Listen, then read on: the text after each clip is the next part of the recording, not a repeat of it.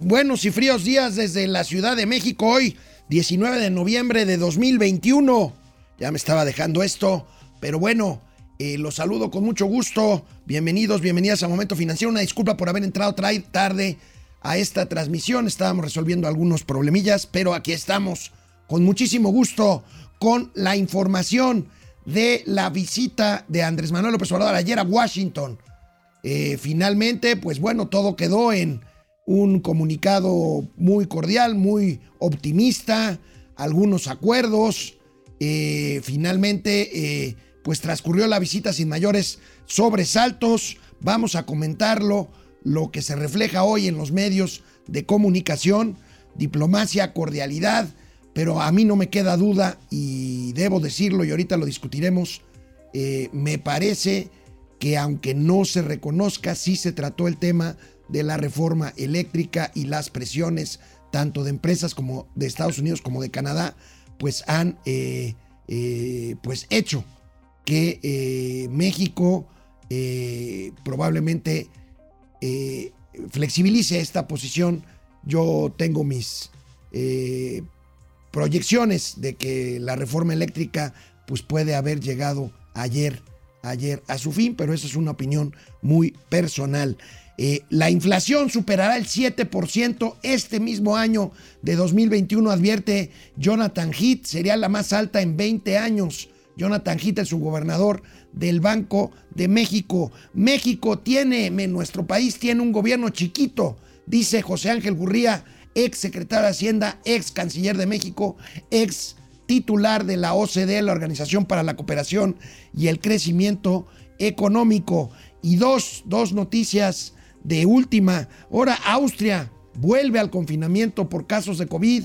Ojo, ojo con esto, Austria viene, vuelve al confinamiento por su repunte de casos COVID y una especie circula en estos momentos, eh, una noticia, un rumor, por supuesto no confirmado, pero bueno, viene de fuentes eh, eh, serias de que el secretario de salud habría presentado su renuncia Jorge Alcocer, Jorge Alcocer Varela, después pues de la exhibida que le puso el presidente regañándolo por el tema del cual eh, pues como secretario de salud es responsable Jorge Alcocer.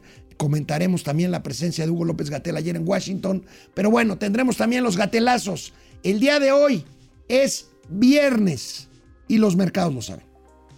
Esto es Momento Financiero. El espacio en el que todos podemos hablar. Balanza comercial. Inflación. Evaluación. Tasas de interés. Momento Financiero. El análisis económico más claro. Objetivo y divertido de Internet. Sin tanto choro. Sí. Y como les gusta. Peladito y a la boca. Órale. Vamos, réjete bien. Momento Financiero.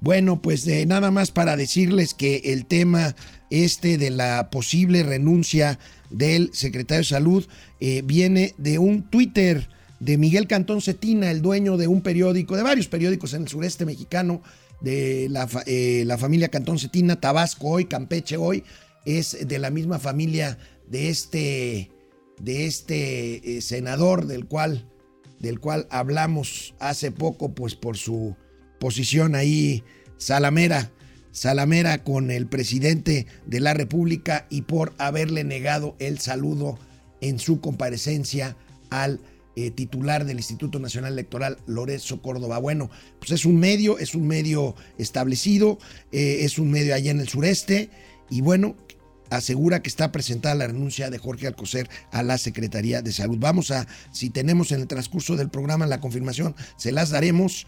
Eh, eh, y si no, por las redes sociales confirmaremos o desmentiremos definitivamente esta, esta especie informativa. Bueno, pues tuvo lugar ayer finalmente la cumbre trilateral de América del Norte en Washington. Echemos un vistazo a las primeras planas de hoy de los periódicos nacionales para ver cómo se está manejando esta, esta reunión que pues en términos generales fue cordial, en términos generales se habla de que fue positiva para los tres países, para México no es la excepción, vamos a ver algunos detalles, pero en general el presidente de la República eh, no apeló a lugares comunes de, otras, de otros discursos, este es el universal, AMLO plantea que América Latina del Norte compita con China. Efectivamente, el presidente de la República, y ahorita vamos a oír su audio eh, de precisamente lo que dijo Reforma, dice, apuestan a reactivar economía regional. Se refiere también a la propuesta del presidente López Obrador con eh, pues, pues, ahora sí que reivindicar el Tratado de Libre Comercio para hacerle alto al avance comercial de China y bueno, esto es importante porque el presidente de la República como que reivindica algo que pues en algunos momentos parece que no le gusta, que es el libre comercio, que es la libre competencia, que es la libre circulación de inversiones y eh, de empresas. Bueno, vamos a ver qué otras planas tenemos aquí. Primeras planas, no más rechazo a migrantes por mitos, AMLO a Biden y Trudeau. Bueno, esto lo dice el periódico Milenio. Excelsior dice, piden una América incluyente Andrés Manuel López Obrador en la cumbre de líderes de Norteamérica. Ahí tenemos esta eh, petición. América integrada y soberana propone AMLO en la cumbre, dice el periódico La Jornada, afín, por supuesto, a López Obrador. Habla también de la migración. Relanzan cooperación, dice el periódico El Financiero. Pactan amigos cuatro grandes temas que son migración, pandemia, medio ambiente y seguridad. No se tocó oficialmente el tema eléctrico, pero ahorita lo vamos a comentar. Three Amigos titula parte 1. ¿Por qué parte 1? Porque se dijo que la siguiente reunión cumbre será en 2022 aquí en la Ciudad de México y esto dice el economista en la primera trilateral en cinco años entre México, Canadá y Estados Unidos, los presidentes acordaron como su mayor prioridad manejar y terminar la pandemia del COVID-19 e impulsar la recuperación económica. Este es el economista. En cuanto al periódico La Razón, México, Estados Unidos y Canadá realinean intereses con distintas prioridades. Por supuesto, la prioridad de Estados Unidos, la defensa de su industria, por ejemplo, gasera y su industria lechera. La prioridad de Estados Unidos, el tema de los autos eléctricos y la prioridad de México, pues el tema eléctrico también, pero sobre todo, pero también el tema de migración y el tema de ampliar los programas Sembrando Vida y Jóvenes Construyendo el Futuro hacia el sureste. El Heraldo de México pactan Estados Unidos eh, eh, pactan, perdón, usar Temec ante China. Efectivamente, pues aquí están las primeras planas del día de hoy. El presidente Andrés Manuel López Obrador, como les decía, reivindica, y esto se me hizo una parte destacable de lo que dijo el presidente López Obrador allá en Estados Unidos, reivindica la importancia del libre comercio y del TEMEC a pesar de sus vaivenes discursivos en esta materia, sobre todo en las mañaneras. Vamos a ver qué dijo el presidente Andrés Manuel López Obrador ayer en su discurso de algo así como nueve minutos en la reunión de una mesa larga en donde estaba él eh, con su eh, staff detrás y con los presidentes, los mandatarios de Estados Unidos y de Canadá del otro lado de la mesa. Vamos a oír. Amigas, amigos, no cabe duda que la firma y la ratificación del Tratado de México, Estados Unidos y Canadá ha sido una acertada decisión en bien de nuestros pueblos y naciones.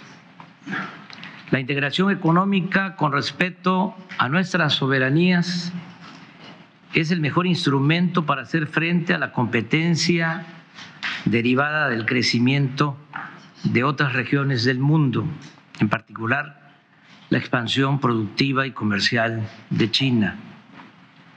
No olvidemos que mientras Canadá, Estados Unidos y México representamos el 13% del mercado mundial, China domina el 14.4%.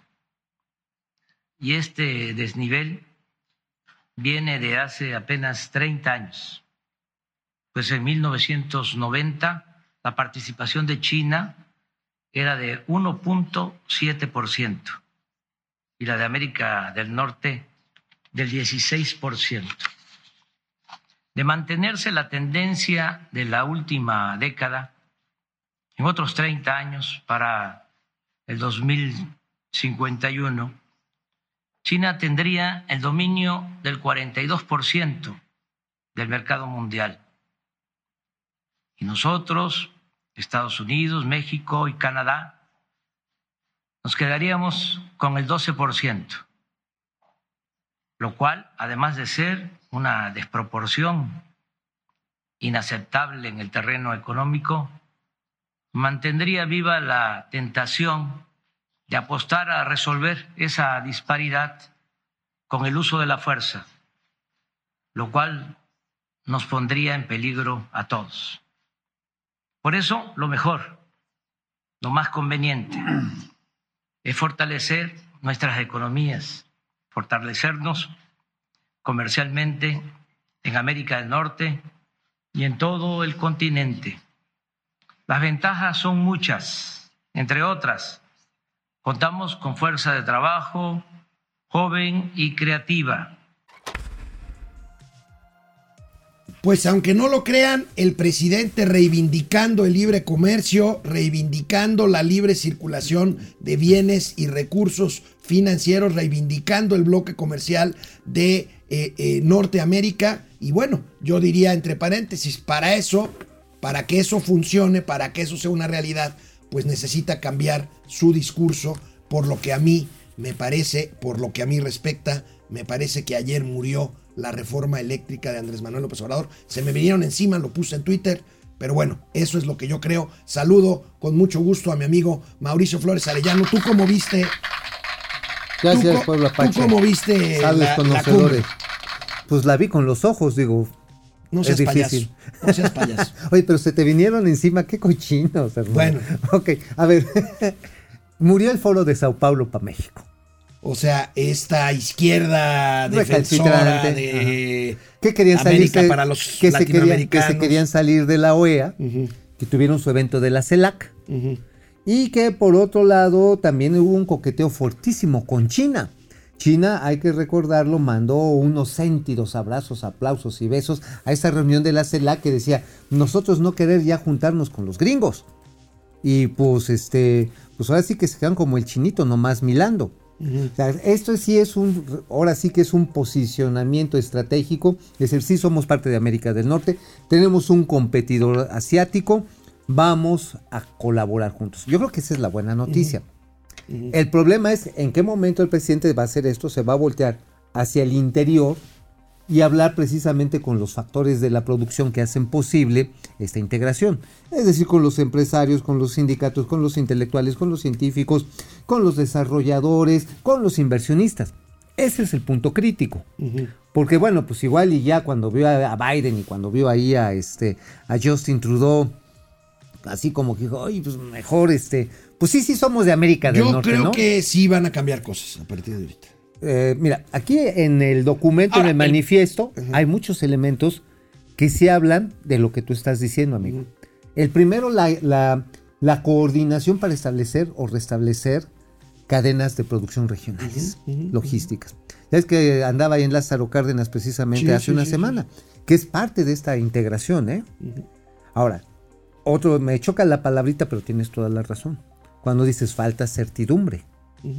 Y la certidumbre pasa porque retire la reforma energética eh, con, con base en cómo está establecido. La eléctrica. Ahora, este, sin embargo, Perdón. trae también sus fichas interiores, ¿no? Eh, algunos estrategas de Morena creen que conforme le vaya a ir en la revocación de mandato a López Obrador, ya ves que es el ejercicio este, es abril o marzo. Abril. En No, abril. Lo pasaron para.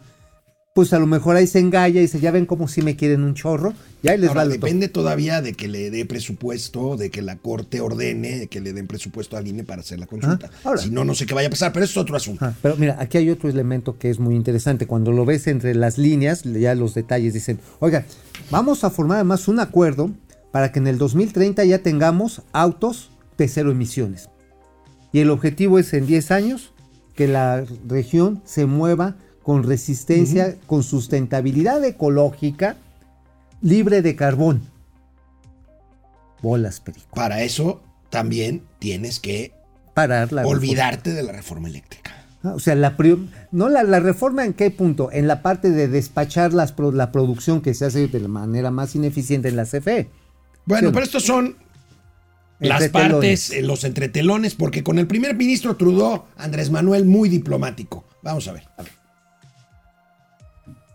Estamos muy contentos de encontrarnos con el primer ministro Trudeau y como ya lo mencioné, somos pueblos, naciones, hermanas, estamos eh, muy cerca.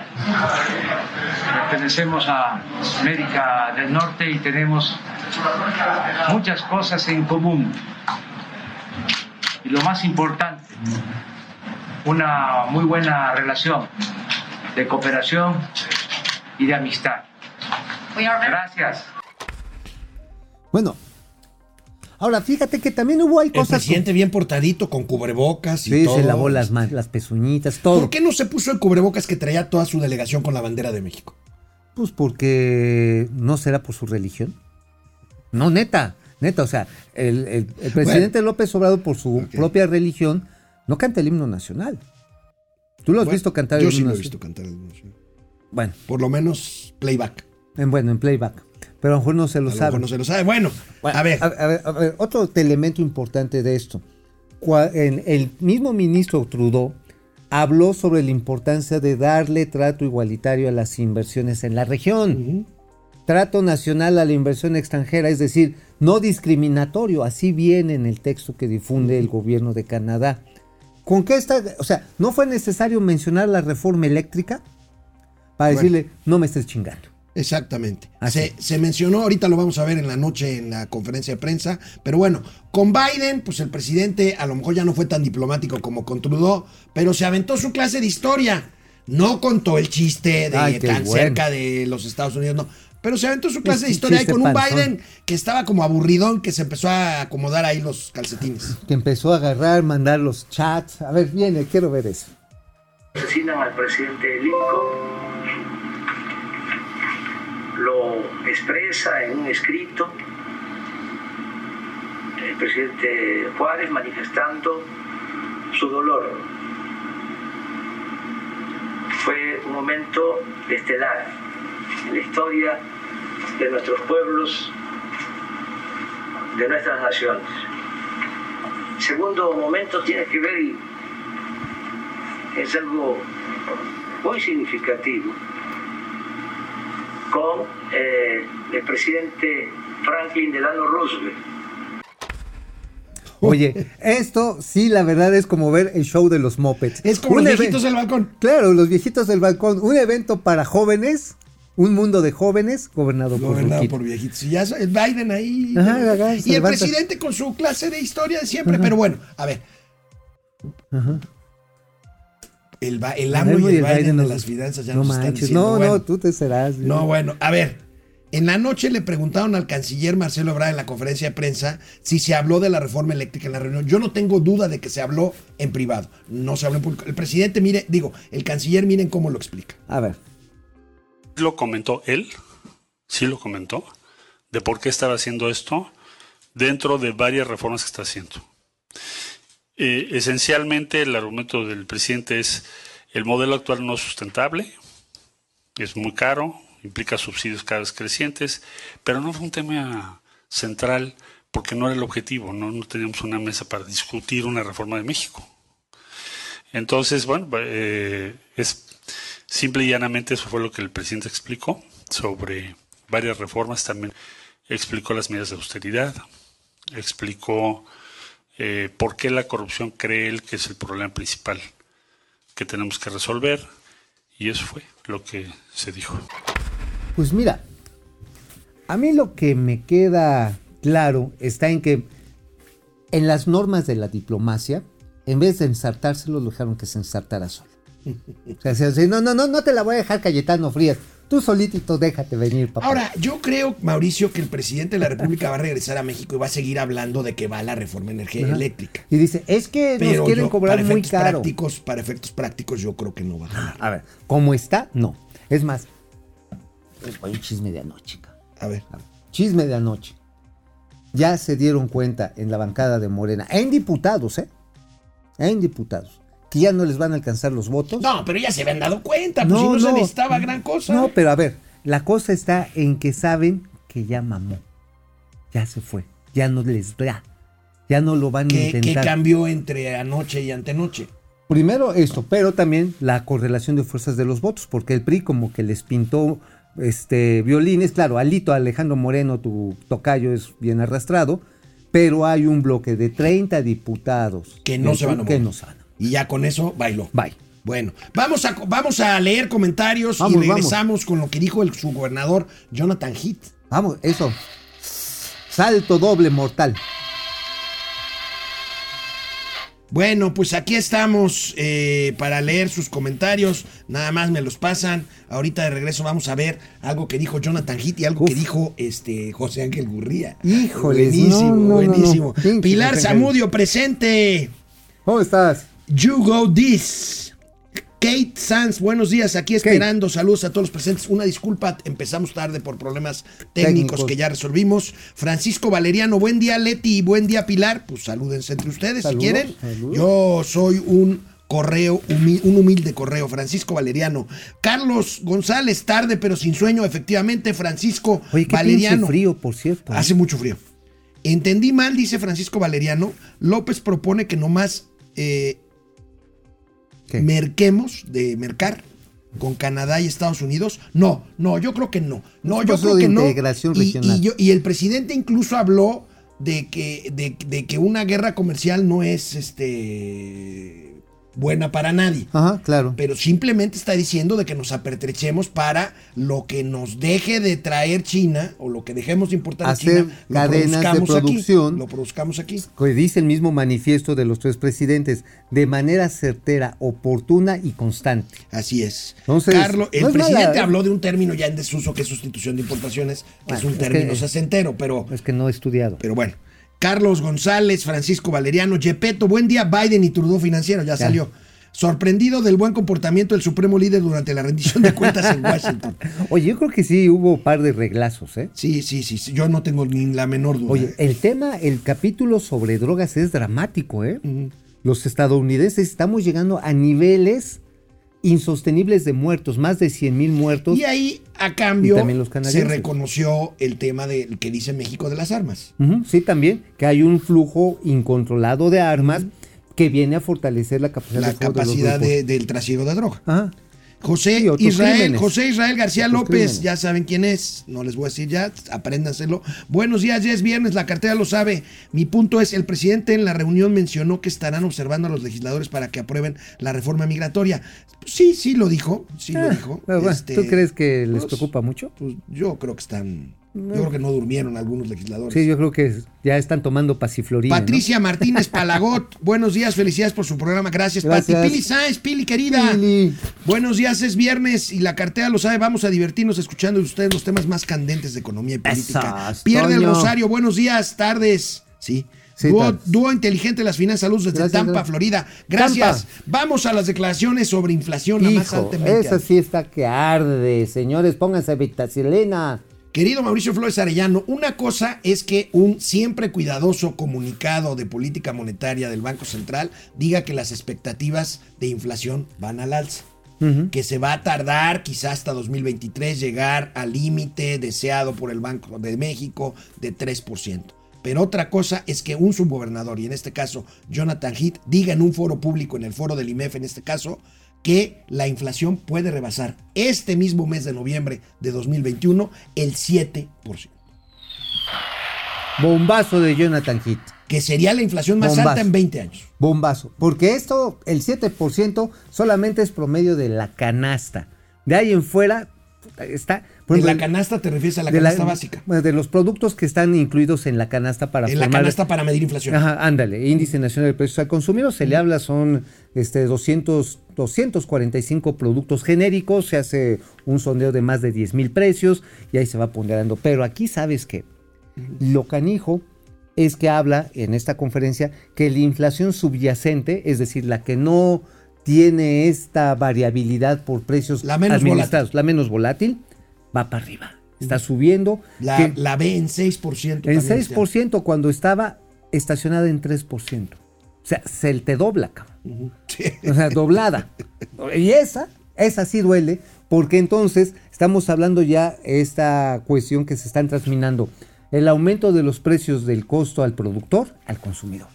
Ya el margen de los productores, de los prestadores de servicios se ca- acabó y ni modo, te la tienen que empezar a empujar al precio.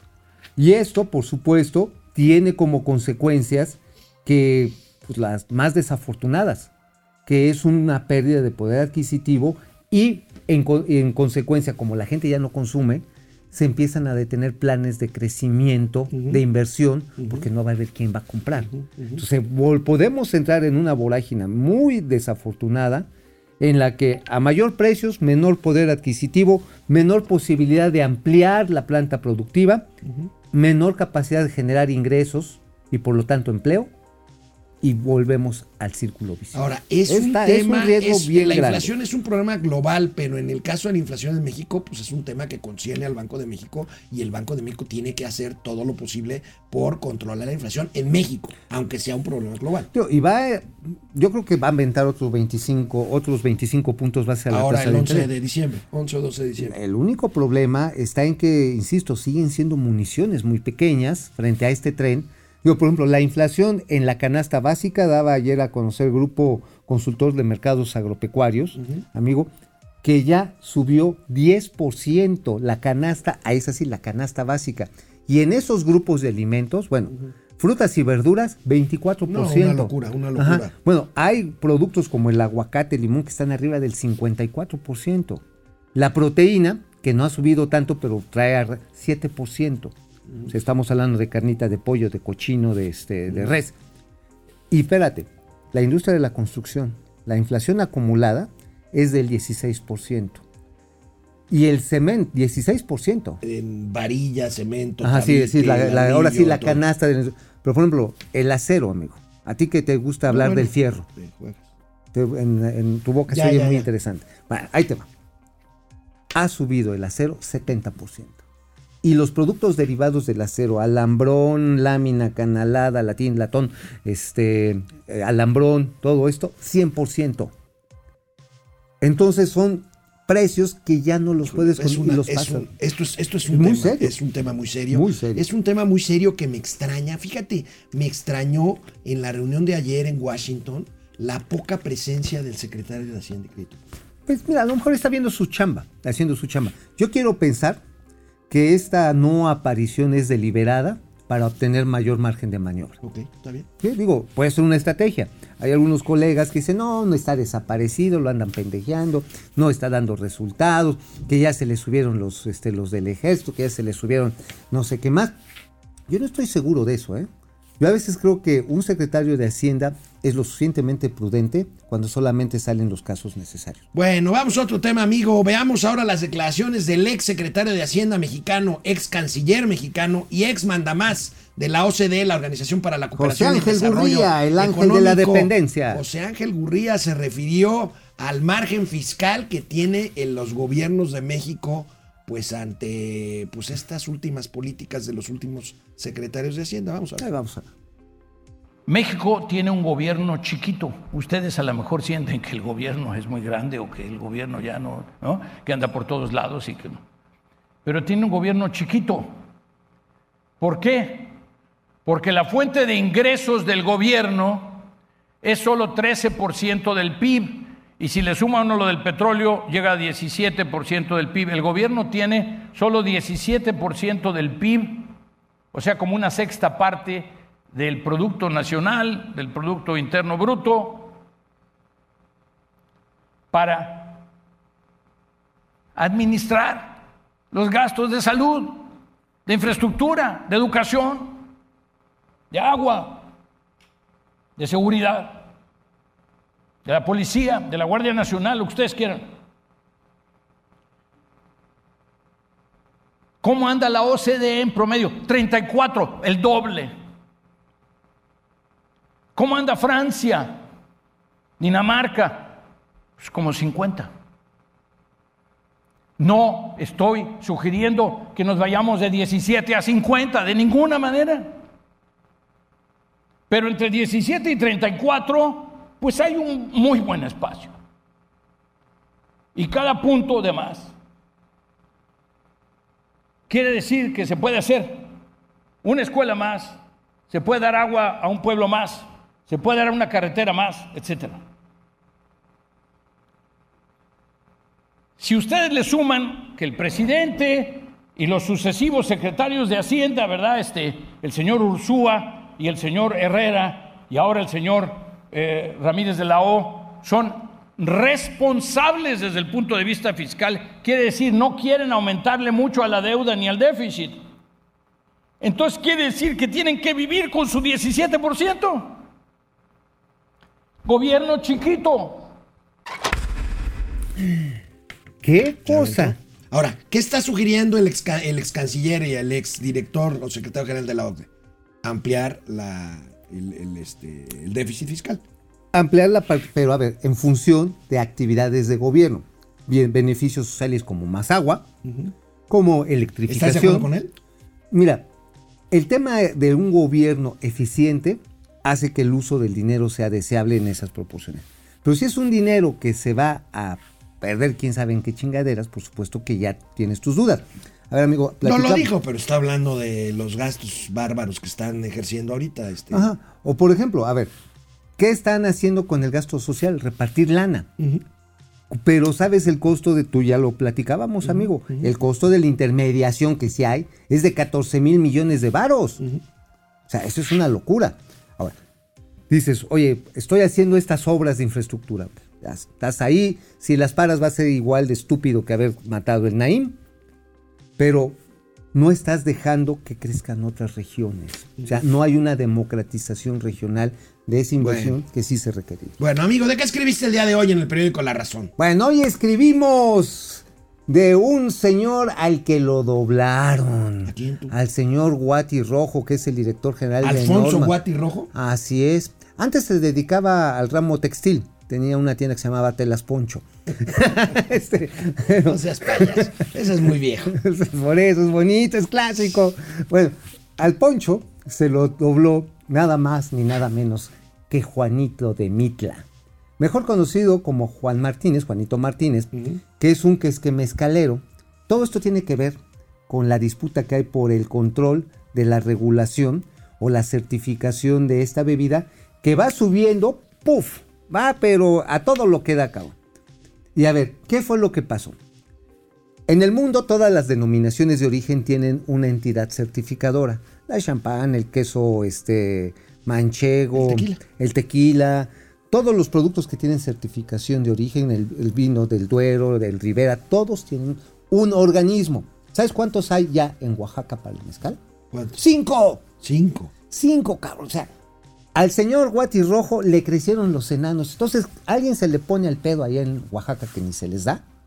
Y para como que calmar ahí a la pachada, Va a estar de loco. les, les da certificado. Oye, y eso es pero- un desorden, as- desorden absoluto. Oye, pero hablando de Guati, Alfonso Guati y sus capacidades este, de eh, hacedor y ejecutor de políticas públicas, platícame cómo está este rollo de la norma oficial que le está imponiendo justamente Alfonso Guati a los colegios particulares, Ah, de los cuales ya los colegios particulares se han quejado porque van a aumentar sus costos de regulación y además son en- eh, empresas ya reguladas por la Secretaría de Educación Pública. ¿Qué diablos se tiene que meter la Secretaría de Economía con los colegios particulares? Es lo que uno no entiende. A ver, es la norma 237, que está todavía en consulta, ya están por sacarla.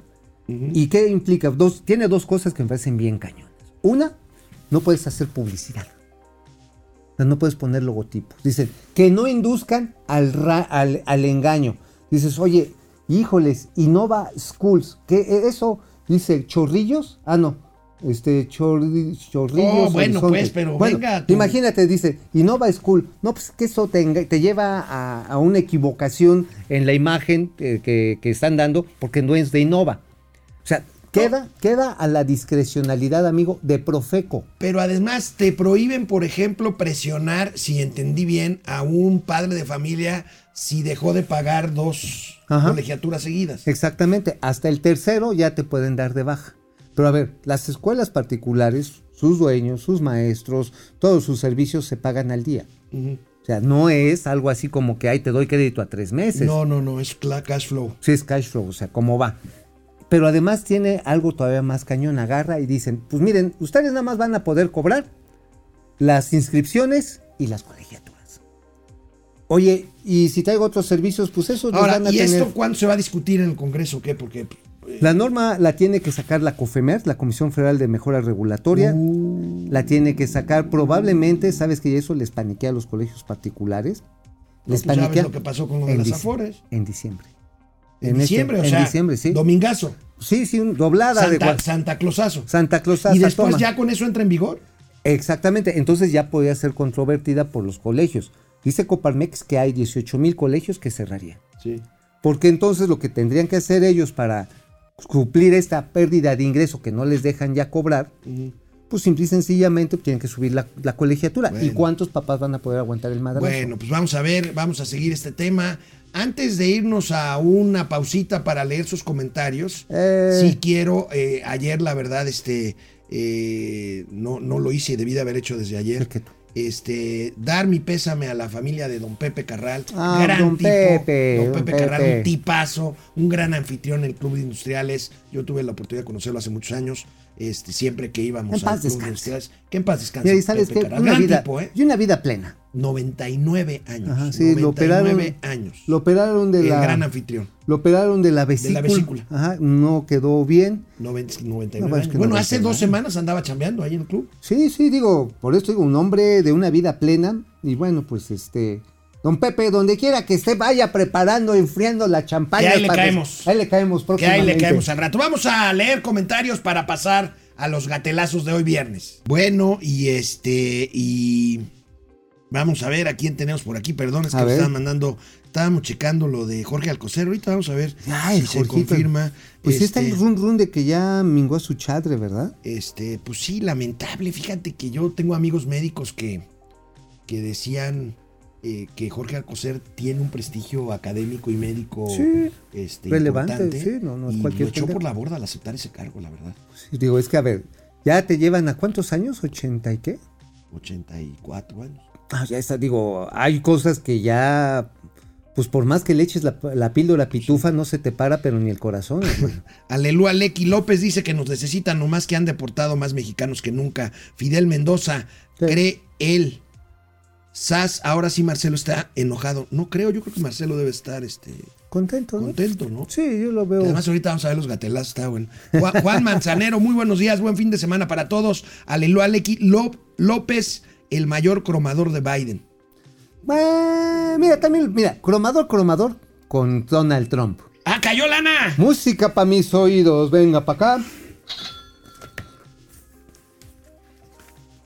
Juan Carlos Pérez. Cinco dolarucos buenos. Oye, voy a hacer el conteo a petición del crow de la tripulación aquí de este barco que se llama Momento Financiero para ver si alcanza para una carnita asada de fin de año. ¿No? Yo creo que sí, güey. Yo ya. creo que sí, sí, sí. Qué pequeño se vio López ayer, dice Aleluya Lecky. Lo criticado mucho por una foto donde se veía muy incómodo en la silla donde, del salón oval, Oye. de la oficina oval. Ahora, bueno, es que a lo mejor era la silla de, de la Levinsky, güey. Le- Pero ese, ese, ese fue en la oficina oral, no en la oficina oval. Ah, ok. Y creo que era así más bien un tapetito, ¿no? Fidel Reyes Morales, de ser cierto lo de Alcocer, la peor burla a las víctimas de la pandemia del nombramiento de López Gatel como secretario. Eso sería Sí. terrible. No, ¿Y sabes bueno. qué, Fidel? No lo descartes, No lo porque ahorita vamos a ver en qué lugar pusieron a López Gatel en la cumbre trilateral, ¿eh? Sí, no, no, Lecky ni dice, tantito. Trudeau defenderemos la clase media y López ¿qué hace? Se hace chiquito. Aleluya Lecky renuncia de Alcocer, debe ir a la cárcel por genocida. Mm, eh, no defiendo a Alcocer, pero me parece que el principal responsable del tema de la pandemia, aunque su jefe haya sido Alcocer, es Hugo López. No, sin lugar a dudas, López Gatel es el que despreció el uso del tapabocas. Habría que pasar otra vez ese amigo. ¿Te acuerdas ese recuento bien bonito Sí. del hocicón, cómo iba diciendo una cosa, otra, Sí, otra? sí, sí. Y cada vez se le iba subiendo el número Se de. le iba de- haciendo bolas el engrudo. Ajá. Los tres López, Obrador, Alcocer y Gatel. Dice. Ferrangel Arturo Barrera, al bajar el poder adquisitivo de los trabajadores van a pedir número de salario y entonces esa inflación será incontrolable. Bueno, Ese vamos a los gat- ese es el- ese Ese es- es el gran ese es el peligro. gran peligro. Vamos a los gatelazos. Bueno, pues. Hugo López Gatel fue a la gira y fue como parte de la comitiva. Muchos lo criticamos por eso. Qué pena cuando lo presentó con Trudeau. Vamos a ver la imagen de cuando lo presentó con Trudeau. A ver.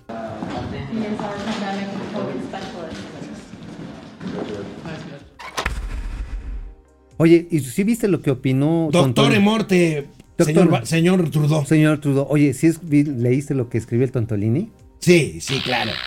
Sí, Ah, sí, sí. claro. Tontolini, este, es un honor estar con López Gatel. ¿no? Ajá, Sí. sí, dices, no, papá, de veras. Bueno, el presidente sin duda sigue protegiendo a Hugo López Gatel. Y si no vean dónde lo colocó, eh, atrás de cada mandatario en la trilateral estaba el, eh, pues un escritorio eh, con eh, los equipos cercanos de los tres mandatarios. Vamos a ver el ángulo desde donde se ve quién estaba detrás de López Obrador. Y ahí está, en medio justamente de la mesa, en la perspectiva, Hugo López. Gatel. ¿Será esto una premonición ante la posible renuncia de eh, No lo Jorge descarto, Alcocer no lo de que lo nombren secretario de salud? Sería una vergüenza Mira, mundial. no lo quieren correr porque sería aceptar que la cagaron horrible. Ajá. Y que, por ejemplo, se ha tenido que comer sus palabras Gatel, dijo, no, los niños están haciendo un complot, los niños con cáncer contra la cuarta transformación, es un ataque fascista de sus padres. Después se tuvo que comer el chilote de, de, este, de esas Bueno, declaraciones. pero comer, comer mariscos, porque ayer, y otra de las cosas, y otra de las cosas que abonan al, al rumor este de la salida de López Gatel, ayer De López Gatell, no, no, no es López Jorge. Alcocer, ayer el doctor Jorge Alcocer lo, lo captaron, ahí está, miren, ahí está Hugo López Gatel. Ahí está, tomando nota. Oye, más bien yo creo que estaba como que este, escribiéndole una carta de amor a su chica, ¿no? a la boliviana. A la boliviana.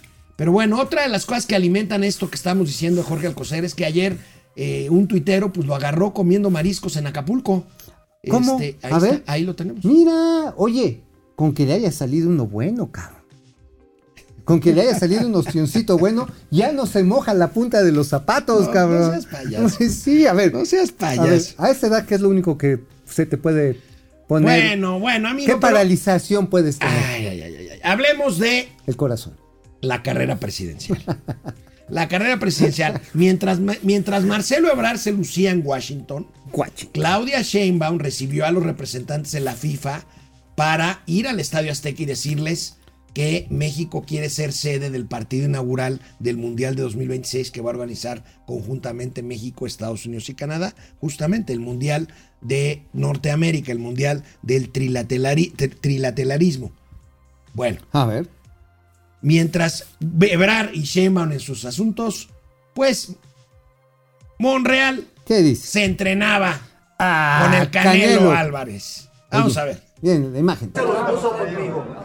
Ya me dio consejos para ser campeón. Ya le dije a Eddie que tenemos que, se tiene que entrenar para ser campeón y ya me enseñó algunos ganchos al hígado y directos. Ya me dijo cómo. Para la política, para el 2024. Ganchos por la política. Me va a dar unos consejos para enfrentar y para ser campeón. Dice el Canelo que su problema es que cuando se pone guantes se transforma. Aquí es todo tranquilidad. De nuestros boxeadores mexicanos, orgullosamente de nuestro país. Tú dime cómo, a ver, ¿qué tienes que decir?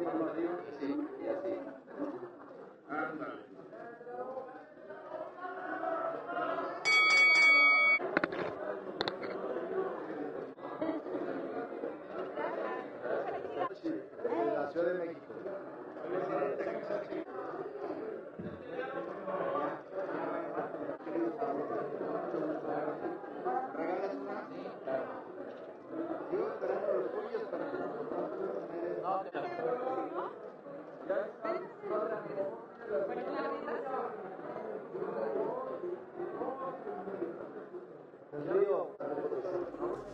Oye, amigo. Oye, ¿qué tal los senadores, eh? Y la senadora. Muy entusiasmados todos, Las ¿eh? senadoras, las senadoras. Igual que en una comparecencia, ¿no? Queriéndose almorzar al Canelo. Pero así, así de que, ahora sí, Canelo, hazme un hijo, güey. Oye, ¿será acaso, me dicen aquí el equipo de producción, el buen Davo? Un ¿Será acaso que al retiro, premonitorio. que al retiro del Canelo Álvarez se convierta en senador de la República? ¿Por qué no? Digo, si está bueno para los guamazos. Digo, para ser senador o legislador, pues no Pues sí. necesita. Bu- Bueno, mira, hay un tema Que es que muy importante. El Canelo ha dado mucho dinero a, para medicamentos de niños con cáncer. narices rojas. Y estaba tomándose fotos con senadores que niegan el desabasto de medicina, alimentos sí. con- Ahora, es diplomático. O sea, se ve que los cates no lo han dejado tonto como a muchos boxeadores, lo cual se agradece. Lo cual se agradece. Lo cual se agradece. Entonces sí podría ser un papel digno eventualmente. Pero la señal es que le está enseñando ganchos letales al senador Monreal que en Morena no lo van a Ganchos dejar. letales, dijo el Sí, no dijo lo van a dejar, no lo van a dejar Bueno. llegar, pero ni a una, ni de policía de crucero. güey. Hoy nos vamos a adelantar, por, bueno, más bien hoy se adelantó el Gran Champ. Adelantó su material de fin de semana. Viene, vamos viene, a ver al Gran Champ. Champ. Arráncate, chavo. Pasaporte, aquí lo traigo. Almohadita para el avión. Check. Oye, te dejo porque ya va a anunciar quiénes nos vamos a Washington. El grupo que me acompaña, el secretario de Relaciones Exteriores, Perdón, me emocioné. el secretario de Hacienda, la secretaria de Economía, el director de Migración.